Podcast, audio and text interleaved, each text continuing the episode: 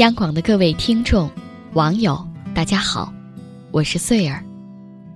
今天要和您分享的这个故事，它的名字叫做《所谓情商高，就是多想一点儿》。上个星期带部门一个新人去公司财务部报销，财务姐姐是出了名的严格，眼里不容沙子，审批流程严防死守，眼睛尖的不得了。材料有一点问题，都给你打回重写。这个小姑娘入职不到一个月，正赶上报销季，大家都觉得她一个人搞不定。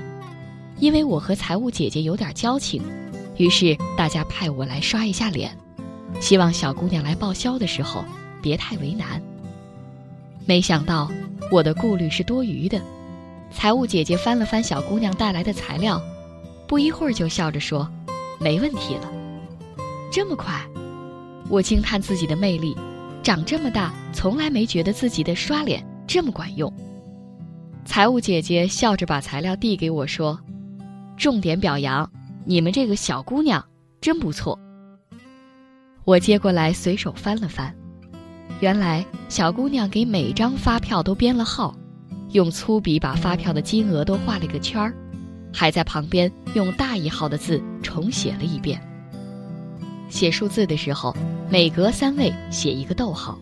材料的最后面是一份打印出来的表格，上面有报销人的名字、每项费用的说明和报销总额。后来我问小姑娘：“这是谁教她的？”小姑娘腼腆地说：“嗯，没人教，就是想着财务姐姐每天要看那么多报销，觉得这样能帮她省点事儿。”这件事。让我反思了很久。有时候，我们总以为要帮别人一个大忙，才能打通人脉、玩转职场，但其实，在职场你会发现，能在细节上胜出的人，更容易在职场赢得好感。在职场，每天都有人哭天抢地，抱怨这个世界不公平。为什么有的人这么顺利，有些人却总是障碍重重？其实他们没有想过，自己不经意间给别人制造了麻烦，浪费了别人的时间。罗永浩有句话我特别欣赏：所有的细节都能决定成败。职场上真正的高情商，就是不浪费别人的时间。曾经在网上看过这样一句话：好队友填坑。坏队友，挖坑。很多人不知道到底什么样的队友是神，什么样的队友是坑。朋友曾经给我讲过一个他们公司的故事。据说他们公司的 IT 精英们搞出一个网站，没事儿就八卦同事，时不时还搞出个奇葩同事的大排名。他问我：“你猜？”最招黑的是什么样的人？我想了一下，觉得榜首肯定是心胸狭隘、尖酸刻薄、不学无术这几类之中诞生。可没想到，有一类人却以压倒性的优势胜出。他们最大的特点就是任性。他们公司有一个团队，因为一个任性的同事，几乎天天加班。每次聚会的时候。他都抱怨工作苦不堪言。起初我觉得没什么大不了，年轻人加加班吃点苦，以后才能多享福。可他摆了摆手，来了一句：“加班不可怕，可怕的是加班的理由。”原来这个坑同事做的工作不仅错误百出，而且从来不愿意多替别人着想，和客户谈判。为了拿下订单，完成自己的 KPI，总是承诺一些根本实现不了的任务。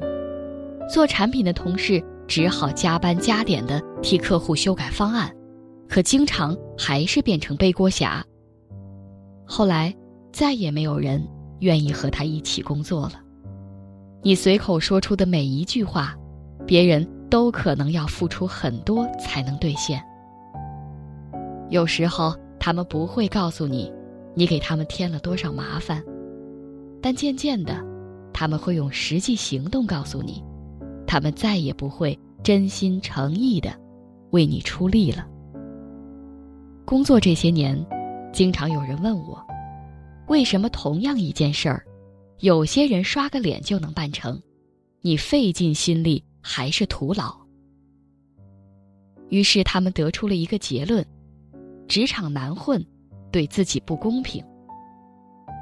可是很多人从来没有想过自己是怎么对待别人的。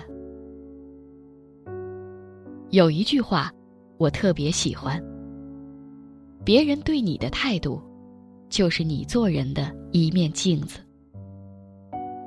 你对他微笑，他就会对你微笑。你为别人多着想一点，别人就会给你方便。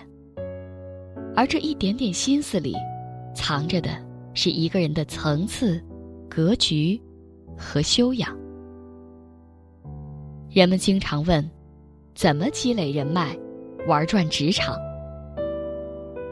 其实一点都不难，将心比心，这四个字就够了。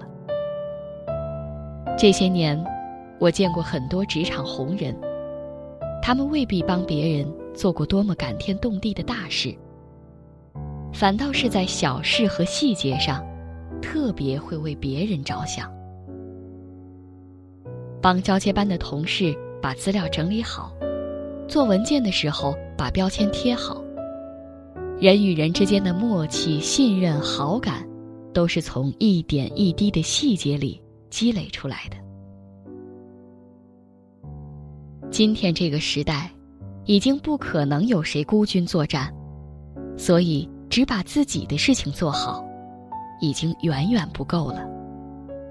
在职场，越往上走，越需要更多人的支持。而要想得到支持，绝不能忽略的一点，就是要学着为别人着想一点儿。好了。今天的夜听就为您分享到这里，我是穗儿，晚安。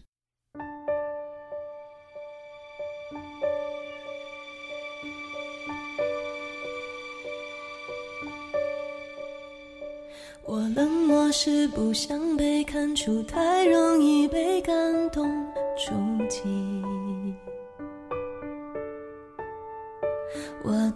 较喜欢现在的自己，不太想回到过去。